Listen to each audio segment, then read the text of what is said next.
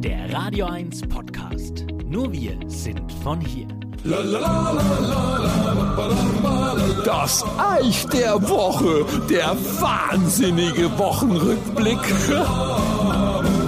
Heute möchte ich euch aus gegebenen Anlass mal auf eine kleine Zeitreise mitnehmen. Ich habe mich nämlich die Wochen dabei ertappt, wie ich zu meinem Jüngsten ein paar Sachen gesagt habe, von denen ich mir geschworen habe, die sag ich nie, weil sie mir aus meiner Kindheit, teilweise auch Jugend, noch immer schmerzlich in den Ohren klingen. Die Sätze unserer Eltern. Ich habe mal so ein paar Klassiker rausgesucht.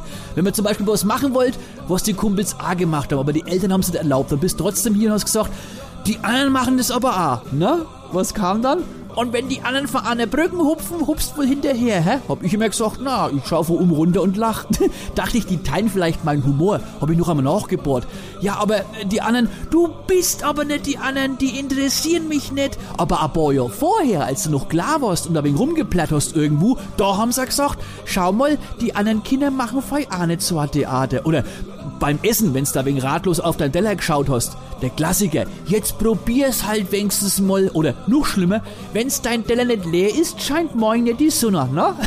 Stellt's euch auch schon den Nackenhaar auf. Ja, ich sehe schon einige mit den Augen rollen. Aber ihr wisst ja, nicht so lang schielen, gell? Denn irgendwann bleiben mal die Augen stehen. Und viereckig werden's ja, wenn's zu viel Fernseh schaust. Das kennen wir auch noch. Oder wer erinnert sich nicht an den Satz, wenn's dein Zimmer in 10 Minuten nicht aufgerammt hast, hol ich einen großen Sack und schmeiß alles weg. Okay, der Spruch hat sogar in die Neuzeit geschafft, allerdings ein wenig modernisiert.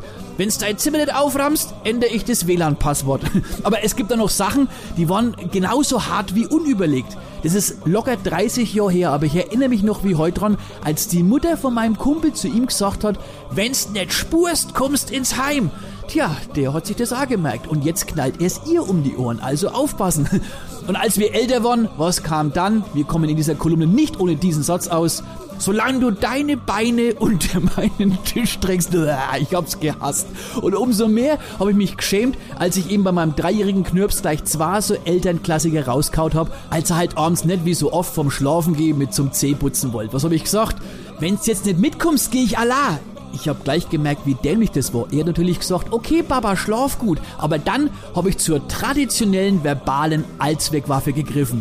Ich zähl bis drei. Und was soll ich sagen? Das hat echt noch gewirkt. Bis gleich, das Eich.